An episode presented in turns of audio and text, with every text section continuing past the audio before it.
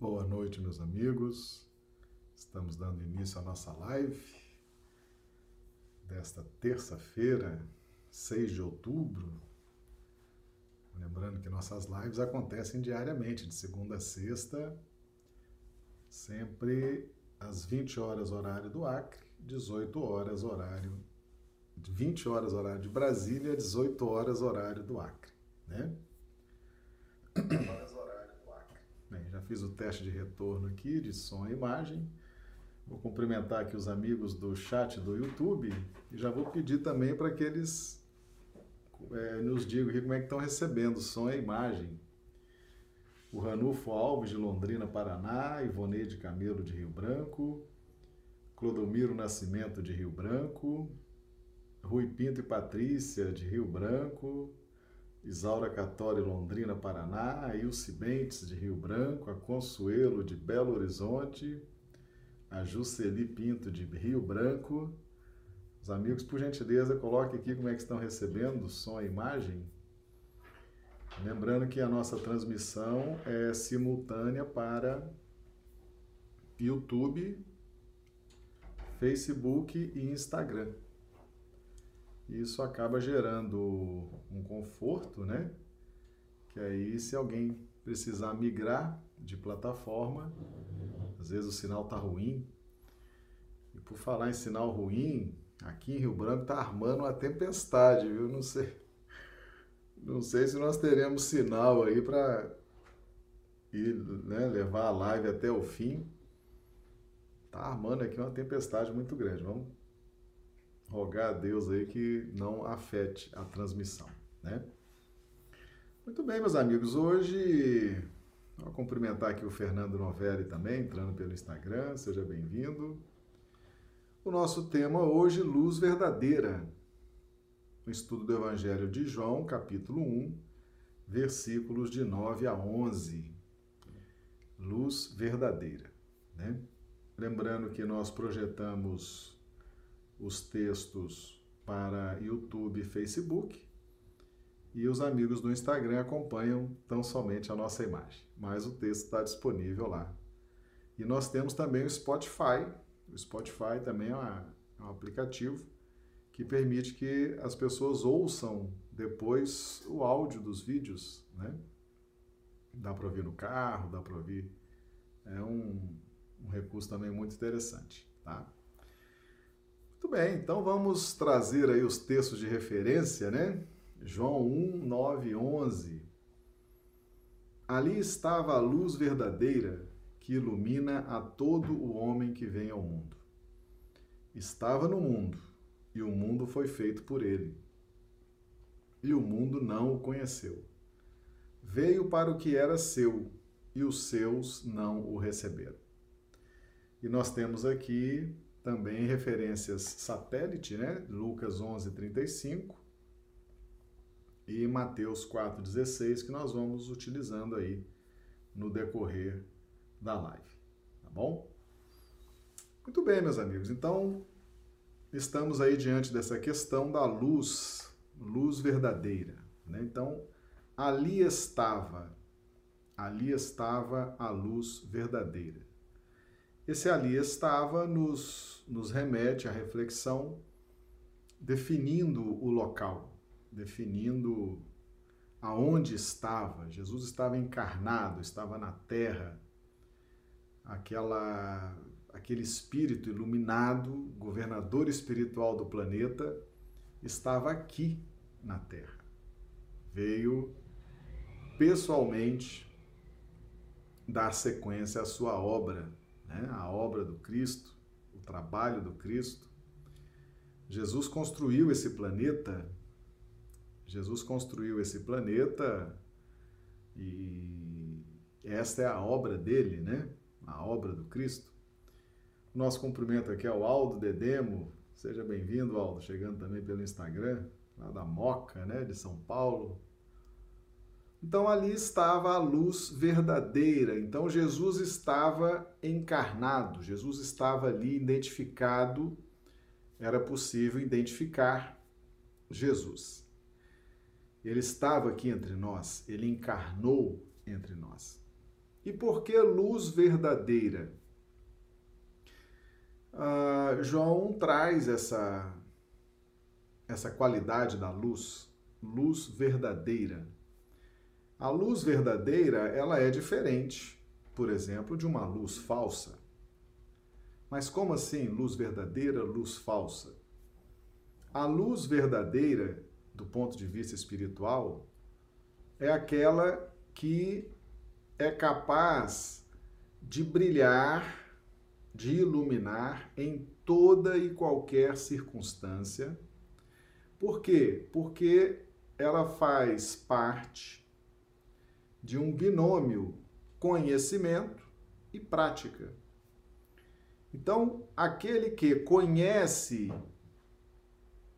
as leis divinas e as pratica, esse irradia a luz verdadeira. Então, qual a recompensa íntima para quem estuda, compreende, entende e pratica as leis divinas? Ele começa a irradiar da sua intimidade espiritual luz. E é uma luz verdadeira. E o que seria então uma luz falsa? Por exemplo, a luz falsa é a luz daqueles que só estão calmos, tranquilos quando está tudo bem, né? Quando a vida está tudo bem, tudo certinho, nenhum problema, nenhum desafio, nenhuma dificuldade. Aí aquela luz ali é uma luz falsa, né? Porque ah, quando a situação dificulta, quando a situação fica complicada, a pessoa se desequilibra, ou seja, não é efetivamente uma luz verdadeira, é uma luz oscilante. É uma luz que se manifesta, mas que diante dos desafios, diante das dificuldades, diante né, das, das provas, diante das expiações, aquela luz se apaga. A pessoa se revolta, a pessoa se perde, a pessoa se desequilibra então é uma luz que não é verdadeira, é uma luz falsa. Um outro tipo de luz falsa é a luz do conhecimento, quando nós temos só o conhecimento. Né? Então, quando nós temos só o conhecimento, ah, falta a prática. Então, nós nos tornamos pessoas teóricas, né? pessoas extremamente teóricas, filosóficas, e normalmente essa luz do conhecimento é uma luz que dificulta as nossas relações interpessoais.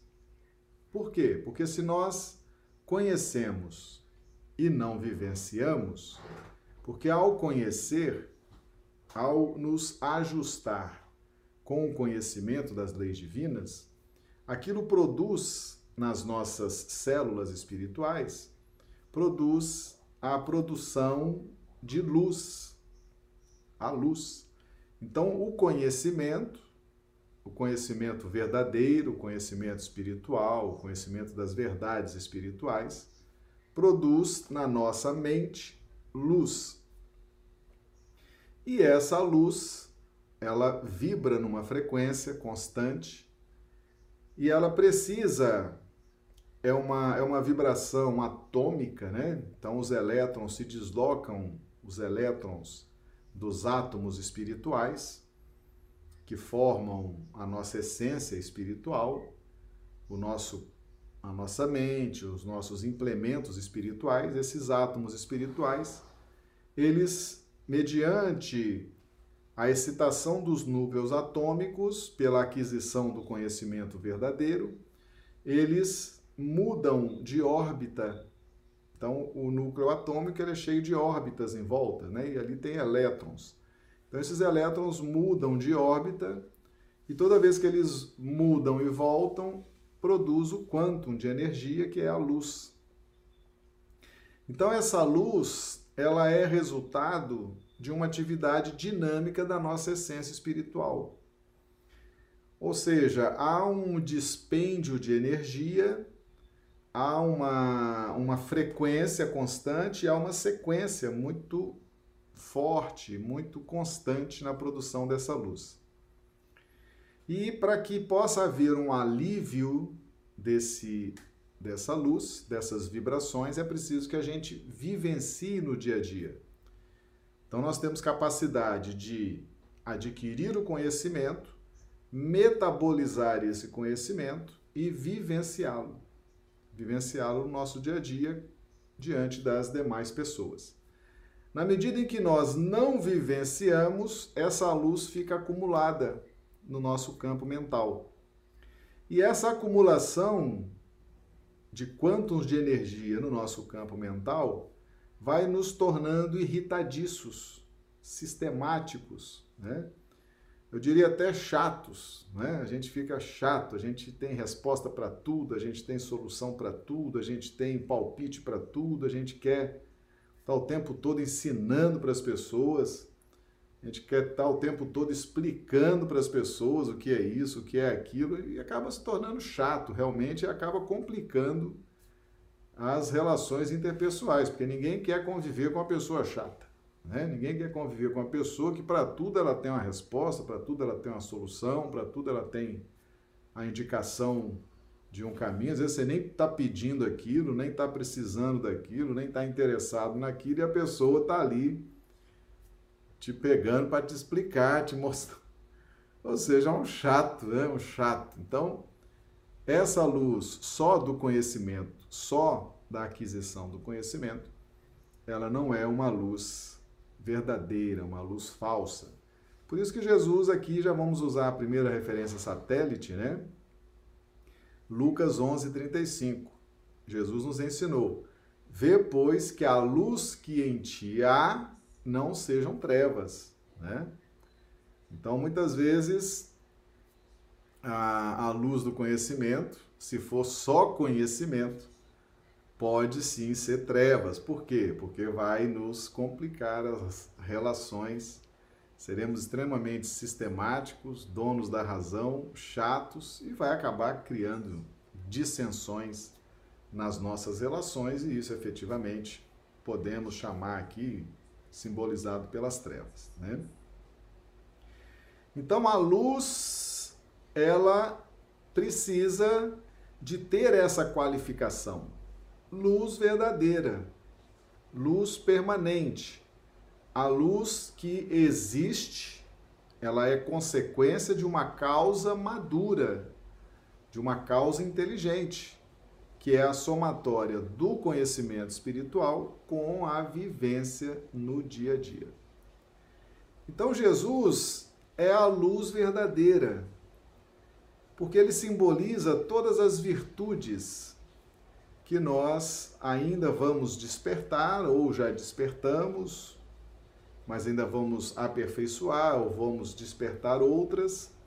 Então ele simboliza todo esse conhecimento e todas essas virtudes vivenciadas. Né? Então é efetivamente uma luz verdadeira, uma luz que nunca se apaga. É uma luz que será sempre luz. E Jesus mostrou isso tanto nos momentos de alegria, como também nos momentos de dificuldade. Né? Jesus teve as suas dificuldades, teve aquele momento delicado do julgamento, do martírio, da crucificação.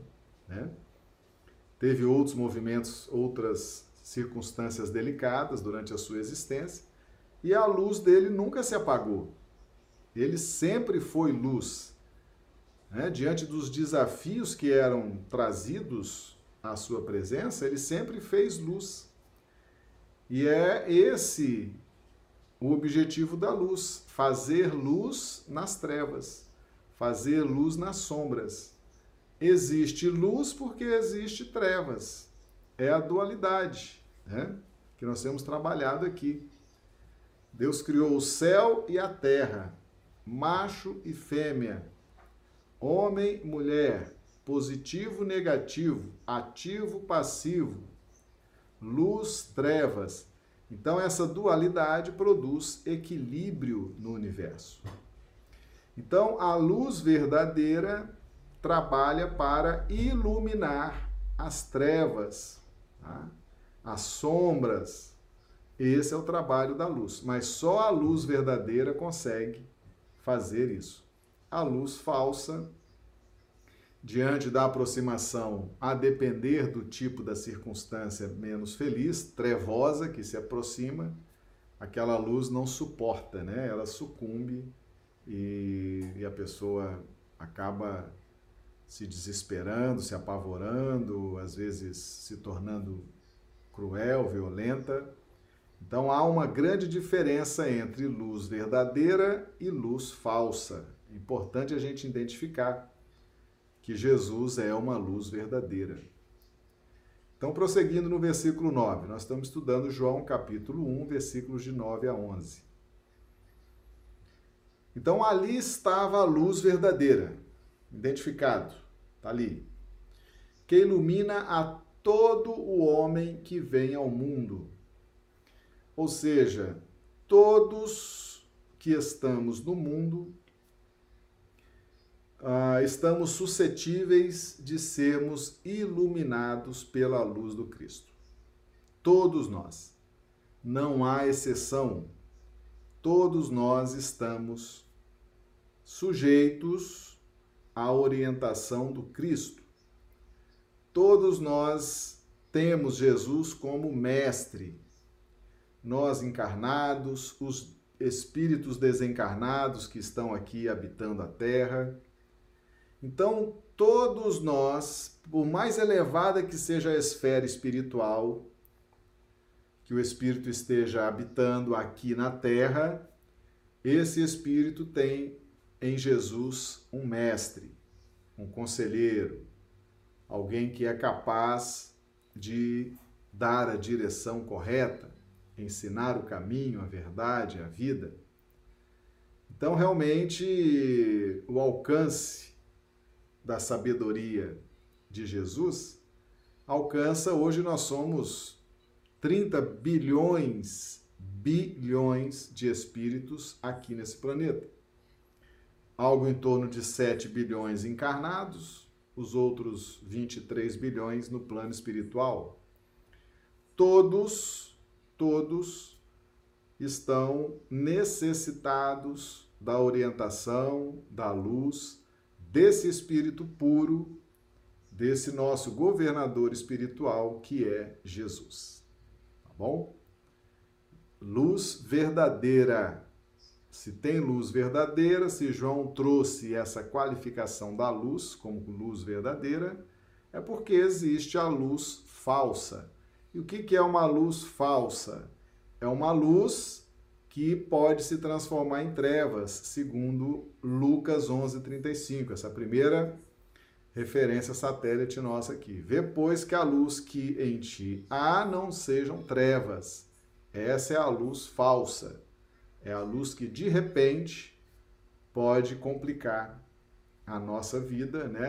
A gente pode efetivamente, por não estar vivenciando aquilo que aprendemos, essa luz se desfaz. Se desfaz e, se for à luz do conhecimento, pode até trazer dificuldades nas relações interpessoais, tá bom? Então, aquele que conhece, se fica só conhecendo, conhecendo, conhecendo, conhecendo, acaba se tornando um chato, sistemático, palpiteiro na vida de todo mundo, tem solução para tudo, as pessoas nem pedem opinião, já está dando opinião, está explicando, está ensinando, quer ser mais realista que o rei, aí pronto, aí começa efetivamente as dificuldades. Então, adquirir o conhecimento, vamos vivenciar.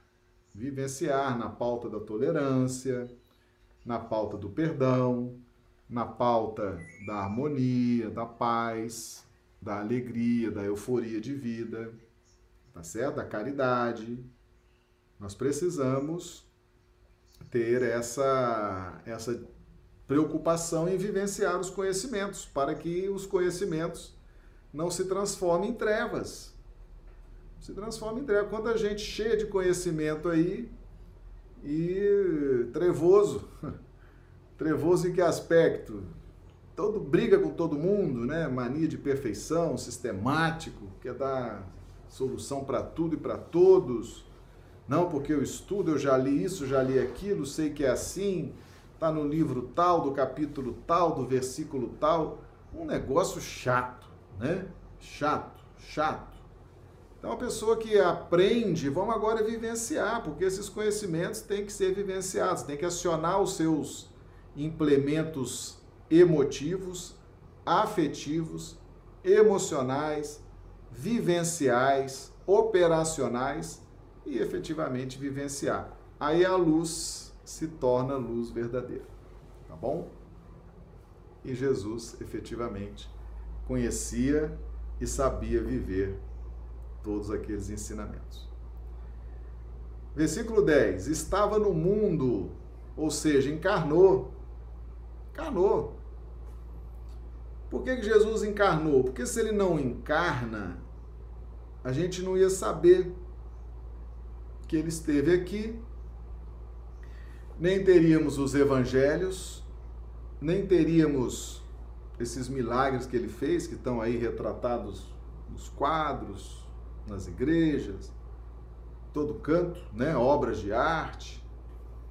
Ou seja, ele vestiu um corpo de carne, ele encarnou mesmo, encarnou. E ao nascer num corpo de carne igual ao nosso, ele testifica, ele dá a chancela dele dizendo o seguinte: esse corpo é muito bom, esse corpo está preparado para uma longa jornada evolutiva, esse corpo suporta bem as variações espirituais. Esse corpo, ele é capaz de receber um espírito puro como eu. Então é importantíssimo a gente perceber o corpo como templo do espírito. E Jesus encarnou aqui na terra com um corpo desse aqui, corpo igual ao nosso, igual ao meu, igual ao seu. E se não fosse assim, ele não teria autoridade para nos ensinar. Por quê? Porque o professor tem que se misturar aos alunos para ensinar para os alunos. Tem que estar num corpo de carne, né? Tem que estar ali falando, andando, sentindo, sorrindo, chorando, abraçando. É, é assim que é o processo de ensinar, de impregnar com boas vibrações os alunos. Então Jesus encarnou num corpo de carne, tá certo? E ali ele nos impregnou de vibrações santificadas e deixou a sua vida como exemplo, deixou os seus ensinamentos nos evangelhos como direção segura. Então Jesus encarnou uma vez entre nós. Jesus não teve reencarnações Jesus só encarnou na Terra uma vez, tá? E o mundo foi feito por ele. Aí João está dizendo aí, ó, o mundo foi feito por ele, Evangelho de João. Então quem fez a terra foi Jesus. Jesus recebeu de Deus a matéria-prima e diante da sua competência, da sua capacidade, tendo muitos espíritos muito evoluídos que o ajudaram né, na construção desse planeta. Então Jesus construiu esse planeta, todas essas belezas que você vê nesse planeta, todos esses detalhes da geologia, da fauna, da flora, tudo isso aí foram os engenheiros dirigidos por Jesus, né? Então, se um animal tem uma pinta, tem uma mancha, tem uma característica, se um, um, vegetal tem uma beleza peculiar, se uma rocha tem uma magnitude, né, uma beleza, isso tudo são os engenheiros, os arquitetos comandados por Jesus. Então, muito da beleza desse planeta está na pauta da sensibilidade do senso de, de estética, do senso de beleza de Jesus. Né? O planeta está aí cheio de, de belezas naturais, né? cheio de situações realmente extraordinárias. Jesus. Né?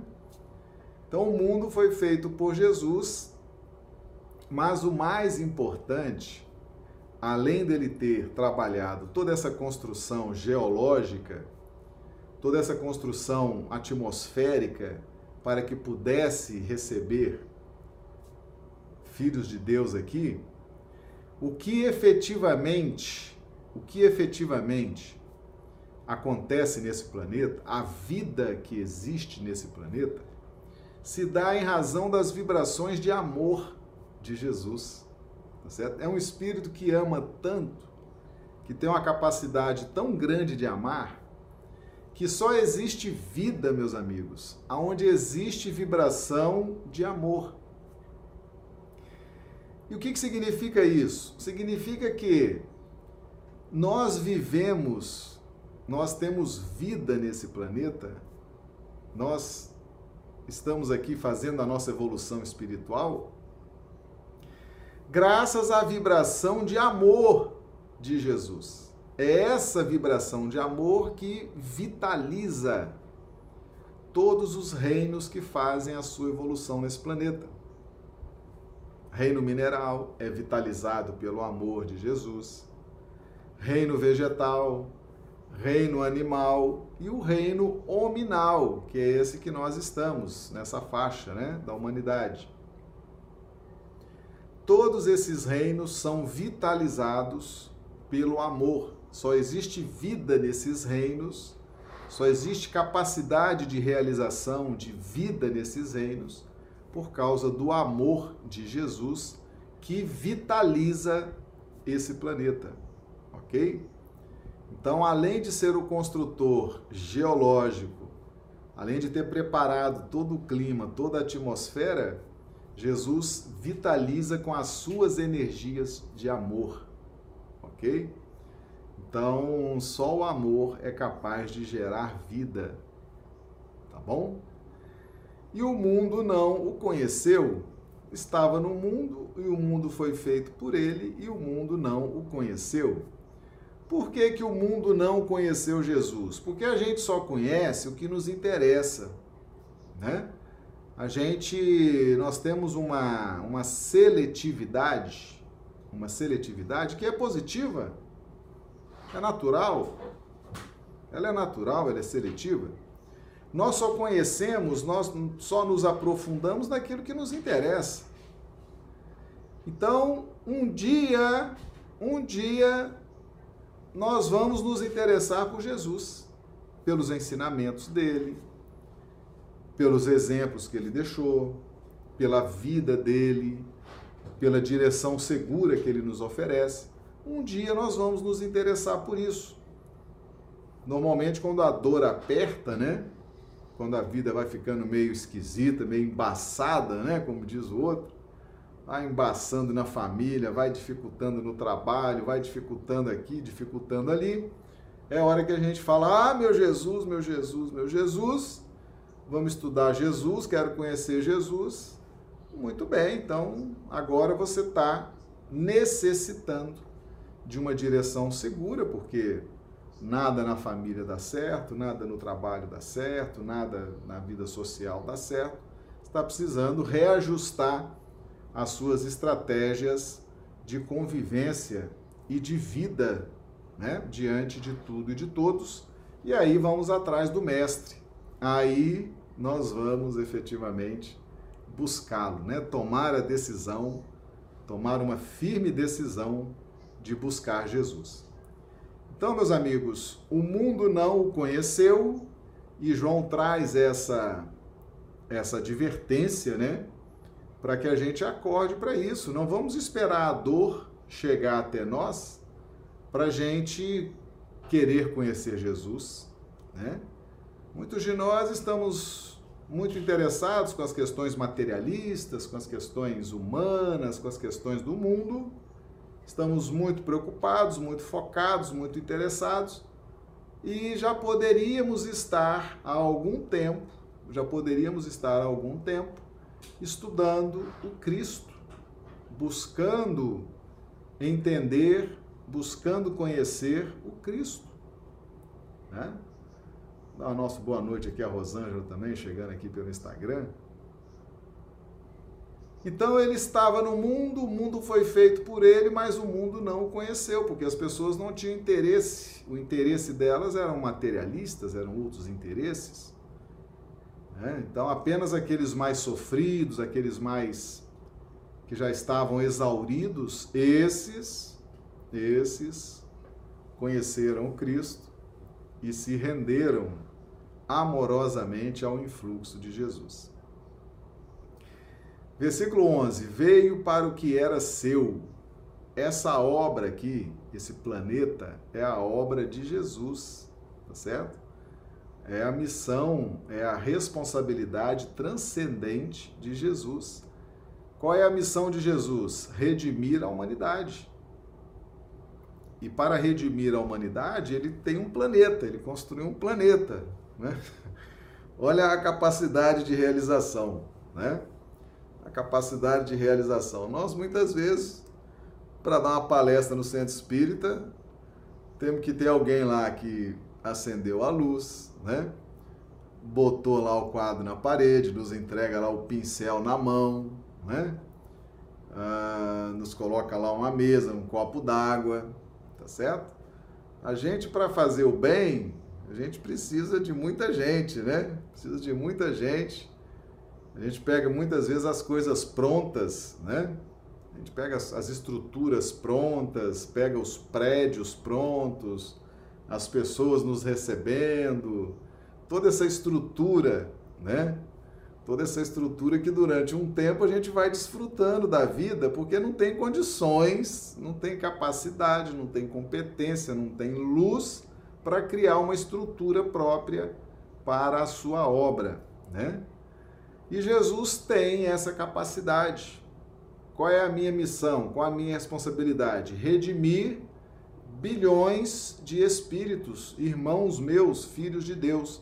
Então, o que, eu vou fazer para isso? Vou construir um planeta. Olha, vou construir um planeta. Vou aqui criar as condições, vou construir um planeta e essa vai ser a minha obra. Redimir, eu vou criar as condições eu vou criar a logística toda, eu vou administrar, eu vou cuidar dos mínimos detalhes e ainda vou ensinar, ainda vou exemplificar, ainda vou nascer no meio deles, ainda vou para a cruz. Tá certo? Esse é Jesus, né? Esse é Jesus. Essa obra aqui é dele. A capacidade dele então, para nos redimir, para nos ajudar, para nos fazer crescer, evoluir, Jesus cuidou até da construção do planeta nos mínimos detalhes. O ar que a gente respira, né? a água que a gente bebe, a atmosfera, as proteções atmosféricas, a capacidade de viver. E aí ele administra com os conhecimentos, ele veio, né? mandou Moisés, mandou outros espíritos que o precederam, veio pessoalmente, depois dele, ele do plano espiritual continua nos ajudando, agora mais recentemente a doutrina espírita, né? Então ele está sempre, essa aqui é a obra dele, tá? é o trabalho dele, é a responsabilidade transcendental dele. E esse espírito tem plenas condições de cuidar de todos os detalhes dessa obra. Tá certo? Então, se a gente quer ver as coisas, quer fazer assim, uma pequena diferença para entender o que, que é uma obra do Cristo, é só você ver, por exemplo, que às vezes você chega na casa espírita, né? Tá tudo pronto lá. O ar-condicionado está ligado, a luz está acesa, a toalha está na mesa, o copo, né? Alguém já colocou lá a água no bebedouro. Você fala assim, gente, que bacana. Você pega tudo pronto, né? E tem gente ali que já está cuidando de estruturas. E tem gente que já está cuidando de estruturas maiores, com a obra, uma responsabilidade maior. Né? Jesus é planeta, planeta, tá?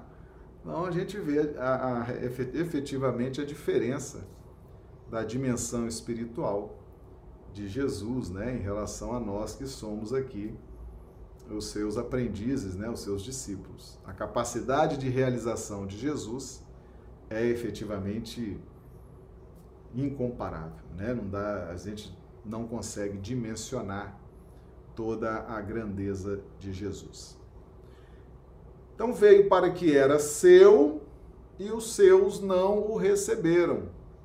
É natural, não havia ainda interesse, poucos tinham interesse, poucos estavam. Mas eu não tenho dúvida que, por exemplo, uma pandemia como essa, né, de coronavírus, vai muita gente agora querer saber quem é Jesus, né? Como é que é esse Jesus? Como é que é essa história de casa espírita? Como é que é esse negócio de evangelho? Tá muito difícil a vida, né? O custo de vida aumentou, a caristia, muito luto, né? Muitas mortes, tristeza isso, né? Muito desemprego, muita muita tensão, muita apreensão.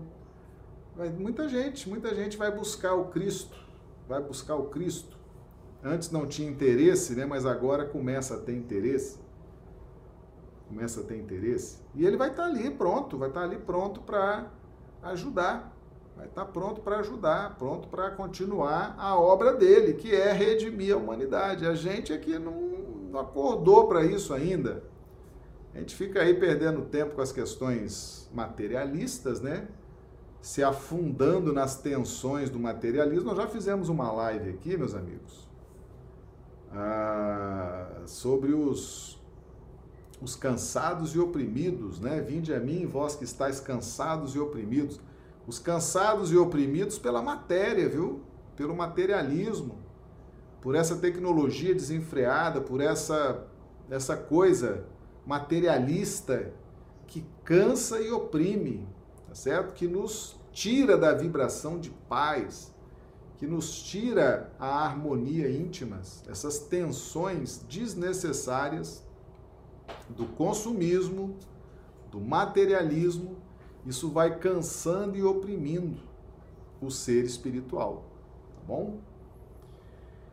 E aqui nós temos a Mateus 4,16, que é uma referência satélite que nós trouxemos aqui.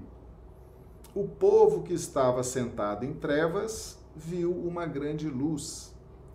Aos que estavam assentados na região e sombra da morte, a luz raiou. Esse povo que estava sentado em trevas viu uma grande luz. Esse é o pessoal da terra.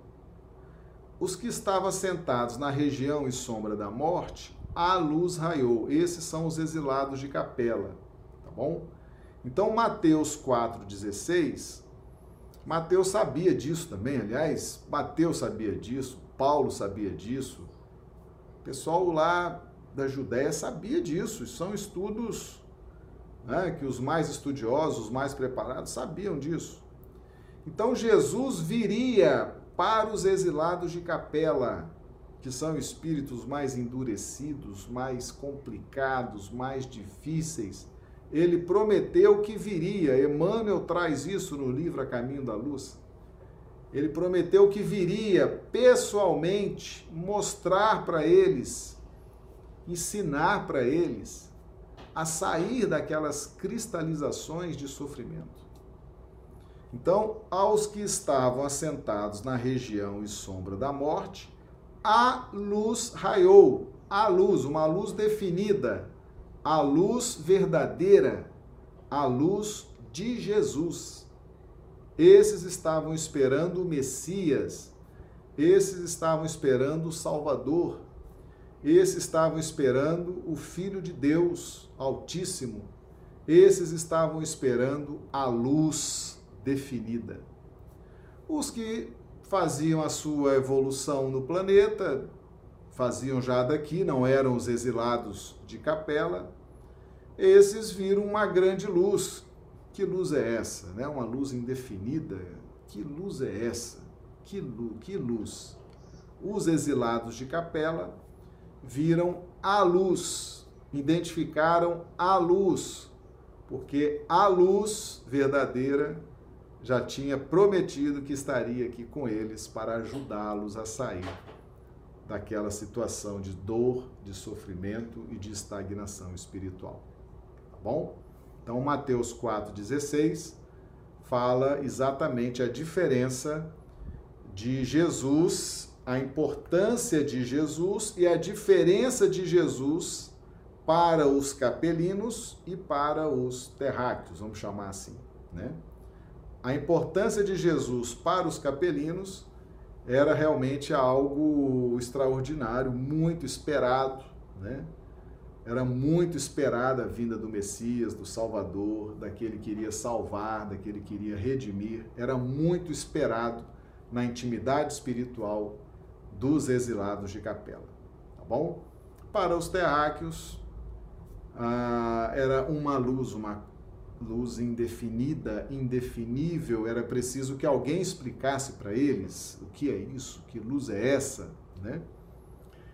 E João trouxe, ali estava a luz verdadeira. João, 9, João 1, 9, né? Ali estava a luz verdadeira que ilumina todo homem que vem ao mundo, seja exilado de capela, seja, não seja exilado de capela, seja quem for. Quem estiver na terra, no plano físico ou no plano espiritual, receberá de bom grado as orientações sábias e seguras de Jesus. É importante ter humildade, é importante compreender esse contexto, né? E aceitar que efetivamente ele é o mestre, né? e que essa obra aqui é dele, tá certo? Nós somos aqui convidados para essa festa, né?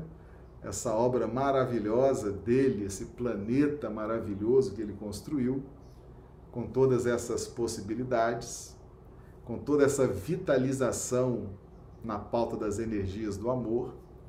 Então, toda essa festa, toda essa alegria é a obra dele. Nós estamos aqui é, desfrutando do que esse Espírito já conquistou, né?